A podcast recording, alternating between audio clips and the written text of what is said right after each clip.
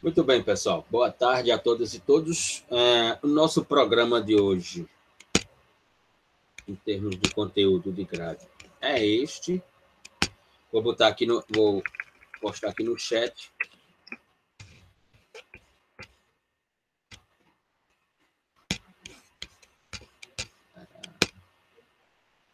Vou colocar aqui no chat.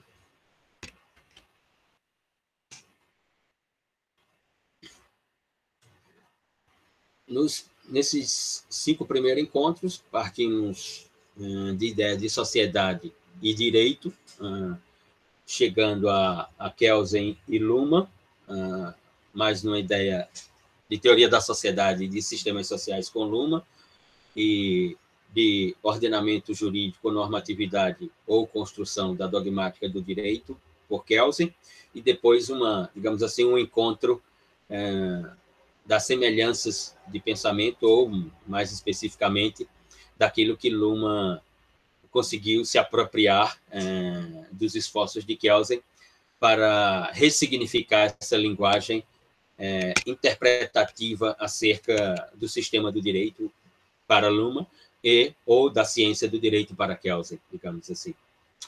Uh, e aí chegamos uh, ao grande postulado jurídico do século XX, que é o positivismo jurídico ou normativismo, ou a ideia do direito como um ordenamento jurídico um, sistemático, né, com uma função uh, ou com as funções específicas à luz da sociedade moderna, digamos assim. Uh, a ideia é tratarmos, portanto, a partir daqui, é, do que muitos autores vão chamar do esgotamento do positivismo jurídico, ou o fim do, do positivismo jurídico, né? e a ascensão definitiva, ou, digamos assim, a, a supremacia uh, do direito constitucional, uh, o direito constitucional como o direito dos direitos, já que todos os outros direitos, para serem direitos, tiveram que se tornar direitos constitucionais. Mesmo o direito penal tendo vindo antes do direito constitucional, teve que se submeter ah, ao crivo do direito constitucional. Assim se deu com o direito administrativo, com o direito civil, com o direito do trabalho. Assim também se deu eh, com as ideias dos direitos imateriais, como a teoria do processo, traduzida aí no processo penal, no processo civil, no processo do trabalho, no processo administrativo. Então, o que nós notamos não é é, um império do direito, como diria Dwork. É muito mais. É um império do direito constitucional, não apenas um império do direito. É, não existe um império do direito penal, não existe um império do direito civil, não existe um império do direito do trabalho, mas sem dúvida alguma existe um império do direito constitucional. Né? Porque se todos os outros direitos não forem direitos constitucionais, o direito constitucional diz que eles não são direito. Né?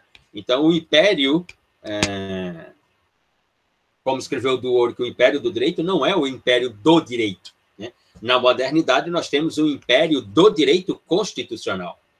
É, isso tem que ser frisado. Né? Afinal de contas, nós chegamos até esse momento ao modelo do Estado constitucional de direito.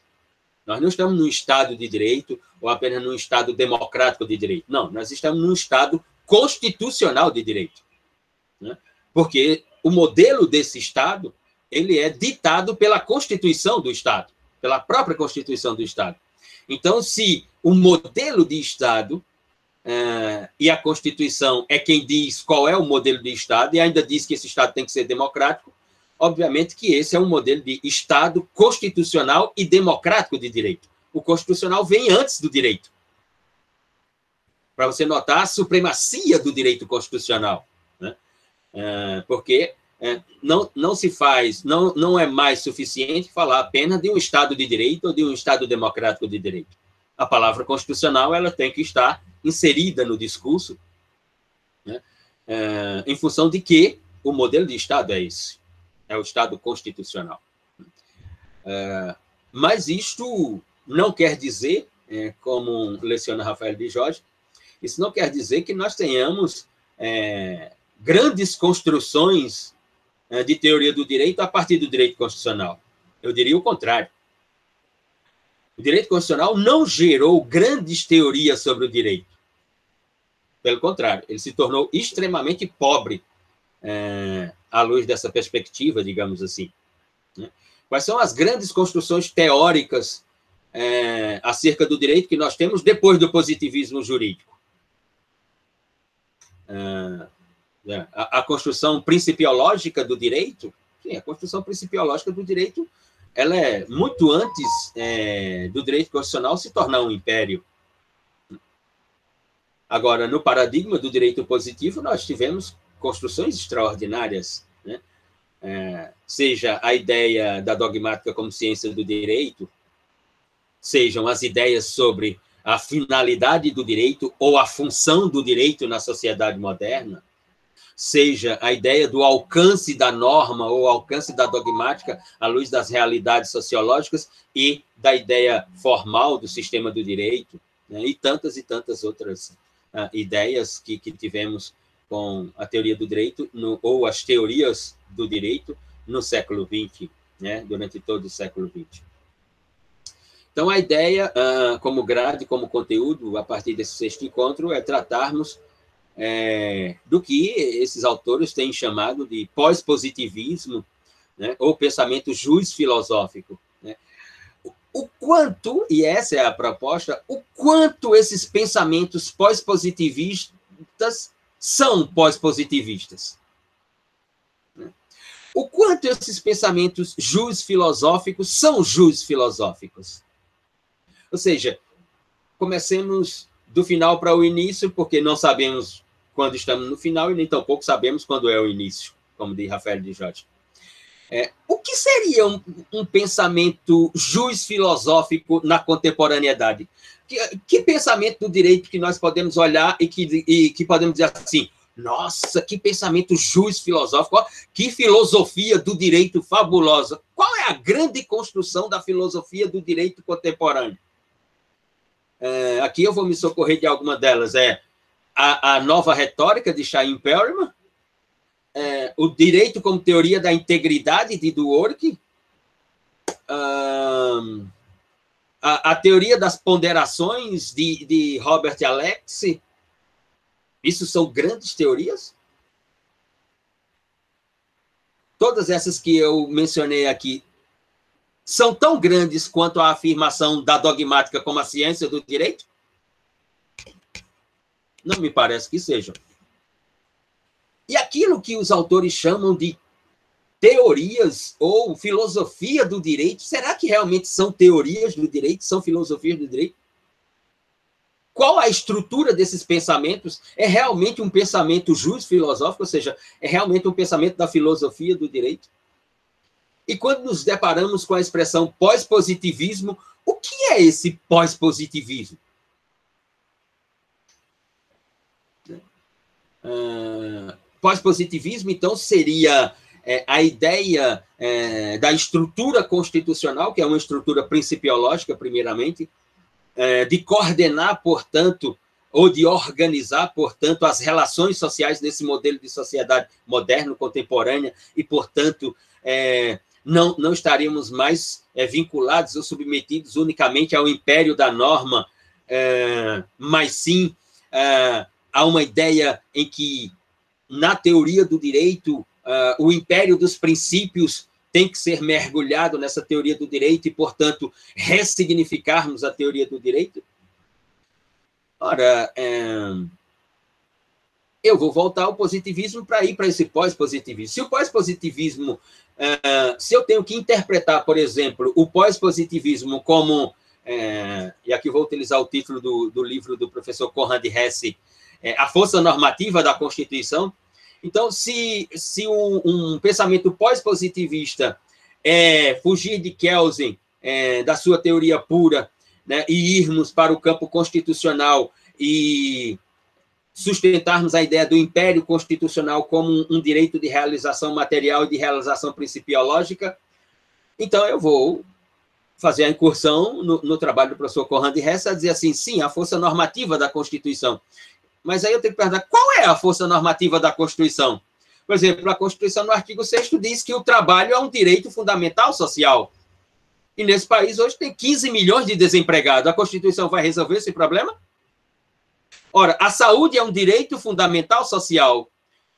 Mais de 465 mil pessoas têm morrido por causa de um vírus porque o governo não compra vacina suficiente para imunizar a população. Onde está a força normativa da Constituição? Onde está essa filosofia principiológica da Constituição? Onde está esse pós-positivismo que agora tem que ser interpretado na Constituição? A moradia é um direito fundamental social, mas esse país tem um déficit de mais de 10 milhões de pessoas que não têm onde morar. Então, o que é esse pós-positivismo?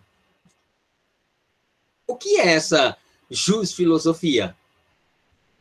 O que é que eu tenho que interpretar é, como uma grande construção uh, que eu possa nominá-la como pós-positivismo ou jus filosófica. Qual é a grande construção contemporânea, grande, a grande construção teórica contemporânea que eu possa nominá-la com uma dessas duas expressões? Pós-positivismo ou jus filosófica? Os direitos humanos? Se for para fa fa fazer stand-up, a gente começa pelos direitos humanos. Né? Se é para fazer piada, porque qual é a efetividade dos direitos humanos num país como o Brasil? Se formos, por exemplo, para a questão é, penal, uh, nós temos uma decisão do Supremo Tribunal Federal dizendo que o sistema penitenciário brasileiro é inconstitucional. Mas qual foi a medida que foi tomada para sanar essa inconstitucionalidade é, do sistema penitenciário brasileiro?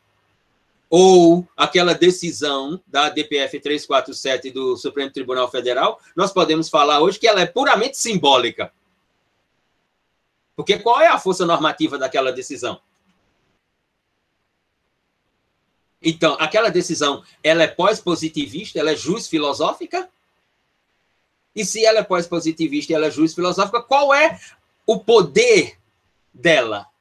Ela se fez como é, vimos no, no, encontro passado, quando Luhmann diz que no segundo nascimento do direito tem dois nascimentos do direito. O primeiro é a prolação da decisão judicial, o segundo é a execução dessa decisão judicial. Como é que está o segundo nascimento desse segundo nascimento, que foi a decisão do Supremo Tribunal Federal na DPF 347? Qual é a efetividade desse direito constitucional? Porque não nos esqueçamos que o pensamento constitucional fez carreira né, afirmando que o positivismo jurídico é, é, é, era um sistema esgotado do direito, uma teoria esgotada do direito, né, porque causava mais injustiça do que justiça. Né, quando nós sabemos perfeitamente que o positivismo jurídico nunca teve por função construir justiça. Em que momento Kelsey disse que a teoria pura do direito iria construir justiça no mundo moderno? Né? Mas os constitucionalistas fizeram carreira dizendo assim: não, o positivismo jurídico não tem mais sentido depois da Segunda Guerra Mundial, como se o problema da Segunda Guerra Mundial tivesse sido o positivismo jurídico e não a política. Né? Porque é, o sufrágio popular o qual Hitler chegou ao poder, o sufrágio popular não está na teoria pura do direito, mas está na teoria da Constituição.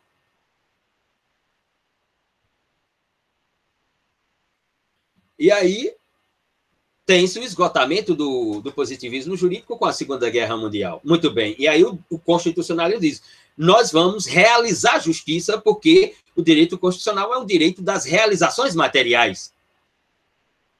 Muito bem. Tá certo. Comecemos, então, pela ideia dos direitos fundamentais individuais. É, olha a realidade criminógena brasileira é, e observemos o quanto os direitos fundamentais individuais são cumpridos. Prisão em flagrante, que é convertida em prisão preventiva. Prisão preventiva que dá os 90 dias e aquele que emitiu o mandado de prisão preventiva não reavalia a prisão preventiva e o camarada continua preso,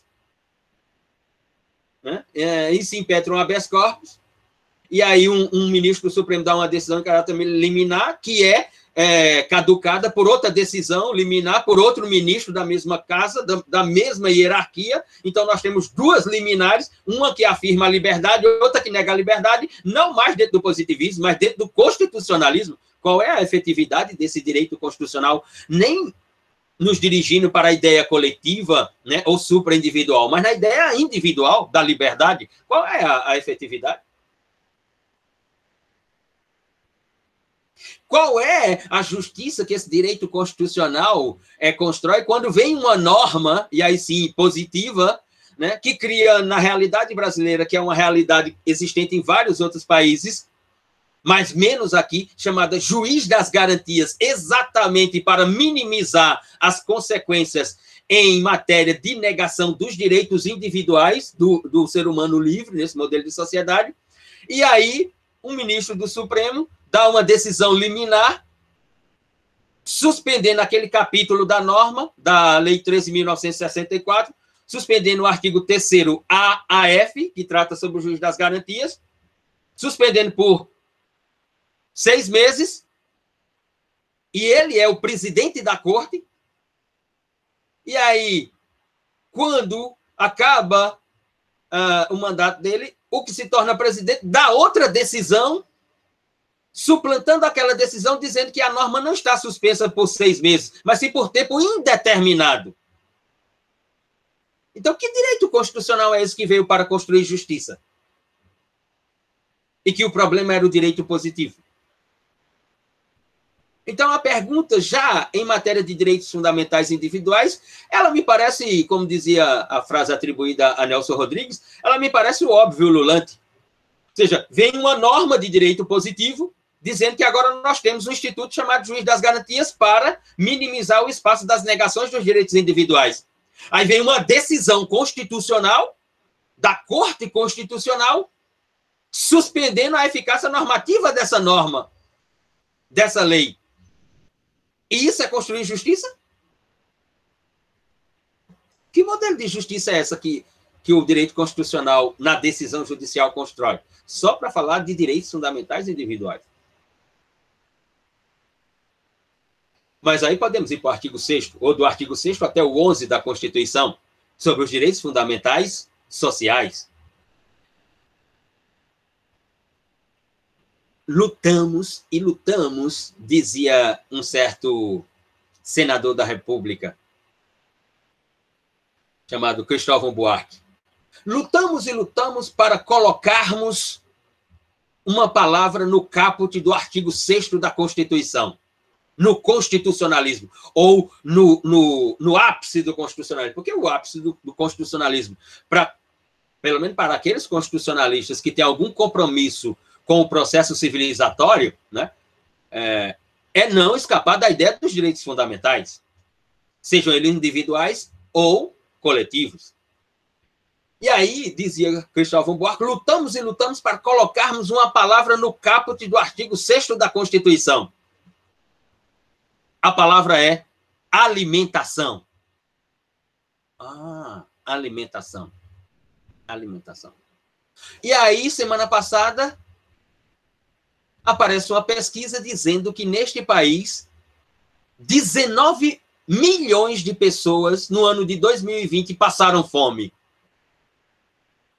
E o caput do artigo 6 da Constituição, ele não diz que a alimentação é um direito fundamental social. Então, como é que 19 milhões de pessoas passaram fome neste país no ano de 2020?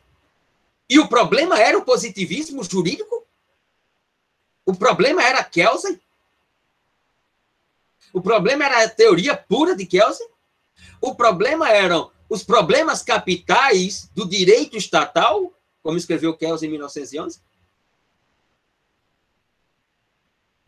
Para completar, aparece a Associação Brasileira de Soberania Nutricional e Alimentícia, dizendo que neste país 116 milhões de pessoas acordam todos os dias, desde a metade do ano de 2020 até hoje, portanto já vai fazer um ano, agora no mês de junho, há quase um ano, 116 milhões de pessoas nesse país acordam todos os dias e não tem a garantia de que irá fazer uma alimentação nas próximas 24 horas.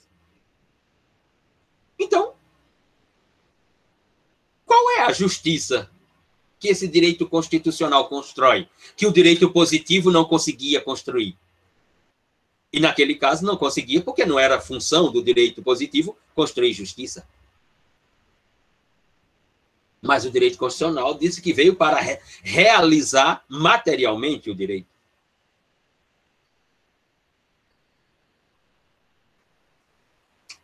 Então a ideia, a partir deste, deste programa, do sexto, desculpa, a partir do sexto encontro desse programa, é irmos do positivismo jurídico ao constitucionalismo, né? é, identificarmos o que é esse pós-positivismo, o que é esse pensamento jus filosófico, né? e como diz Rafael de Jorge, essas etiquetas chamadas neoconstitucionalismo, ativismo, decisionismo, né? que eu chamo de outdoor, né? são grandes outdoor. Né? É, é, quando você lê essas expressões neoconstitucionalismo, é, uh, ativismo judicial, decisionismo, é como você está ah, uh, na sala da sua casa e assistir a propaganda no McDonald's. Explicação. Você está lá, aí aparece aquela publicidade do McDonald's. Aí aparece aquele Big Mac. Aí na publicidade ele é enorme, assim. Quando você vai lá comprar, ele é desse tamanho, assim. Aí você diz, Oxê, onde é que está aquele da publicidade, que é desse tamanho? E aqui, quando eu venho comprar, ele é desse tamanho. São essas etiquetas nascidas dentro do direito constitucional. O direito constitucional é grande? É. O direito constitucional provavelmente é a teoria mais relevante da memória do direito? É. É. A ideia de constituição pode representar ou representa o salto civilizatório para o mundo ocidental que nem a norma, nem a lei pura conseguiu realizar, pode. Mas essas, esses slogans, neoconstitucionalismo, é, ativismo judicial, decisionismo, de teoria, isso não tem absolutamente nada. Agora, a teoria constitucional, né, a teoria constitucional como luta dentro do processo civilizatório ocidental, isso é inequívoco. Podemos, inclusive, apontar a partir da Inglaterra até os Estados Unidos, passando pela França. Com a ideia, fundamentalmente, das cartas de direito. Com a ideia, fundamentalmente, das declarações de direito que vão precisar de força normativa para poder é, exigir o cumprimento delas próprias. E que o advento da Constituição, a invenção da Constituição do Estado, se torna, sem dúvida alguma, é, o salto mais relevante no processo civilizatório. Não, não tenho dúvida sobre isso. Agora, chamar o neoconstitucionalismo de teoria, chamar o ativismo judicial de teoria, chamar o decisionismo de teoria, aí já é vender o que você não tem. Ou seja, é 171, é estelionato. Porque não são teorias. Não tem uma estrutura. Qual é a estrutura do neoconstitucionalismo? A estrutura teórica. Qual é o teorema teórico do neoconstitucionalismo? Se nós formos lá atrás e perguntar qual é o teorema da norma, Luciano, como ciência do direito? Vamos ficar aqui duas horas e eu explico as duas horas. Ou então, podemos pegar só um livro de Kells e ele explica tudo naquele livro dele. Agora, qual é a, te... qual é a estrutura teórica do neoconstitucionalismo? Qual é esse teorema teórico do neoconstitucionalismo? Qual é a estrutura teórica do ativismo judicial? Qual é a explicação científica da decisão judicial no ativismo. Como é que o juiz explica, do ponto de vista científico, a decisão que ele toma, que nega a norma infraconstitucional e nega a Constituição e nega os tratados internacionais de proteção e defesa dos direitos humanos? Como é que ele explica isso pela expressão cientificidade da sua decisão judicial? Porque no seu ativismo, ele toma a decisão para afirmar direitos. Mas quais são esses direitos que ele está afirmando? Qual é o conceito desses direitos que ele está afirmando? Qual é a, a definição desses direitos que ele está afirmando? E no decisionismo, que é o inverso do ativismo, que é negar direitos existentes, tomando a decisão judicial, ou seja, afastando de, do lado intrínseco do direito uma série deles previstos para afirmar uma decisão que os coloca para fora. Qual é o teorema jus científico dessa decisão intitulada decisionismo jurídico? Como é que o juiz explica isso? Qual é o teorema? Estou olhando aqui. Vou até pegar aqui, só um minuto.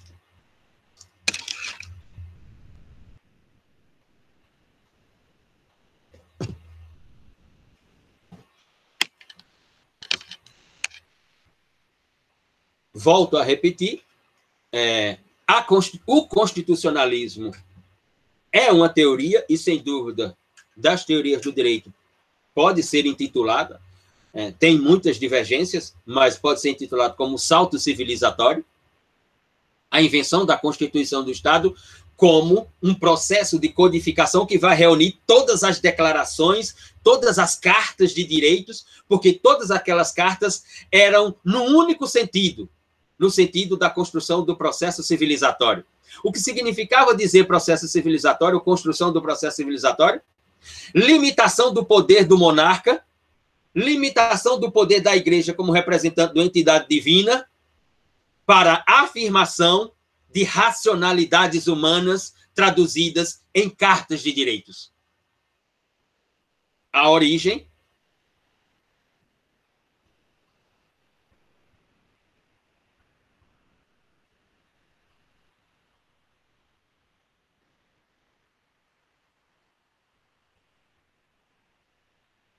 Constituição dos Atenienses.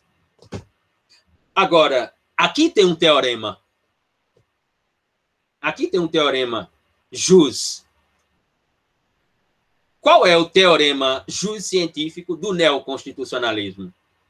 Qual é o teorema jus científico do ativismo judicial? Qual é o teorema científico do decisionismo jurídico ou judicial?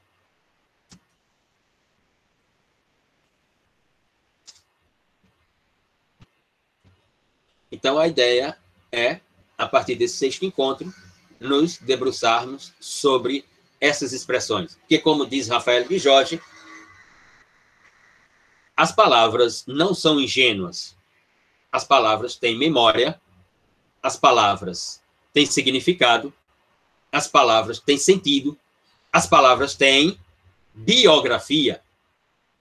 Ou seja, elas têm uma raiz etimológica elas não são ingênuas. Então, a ideia é partirmos dessas perspectivas.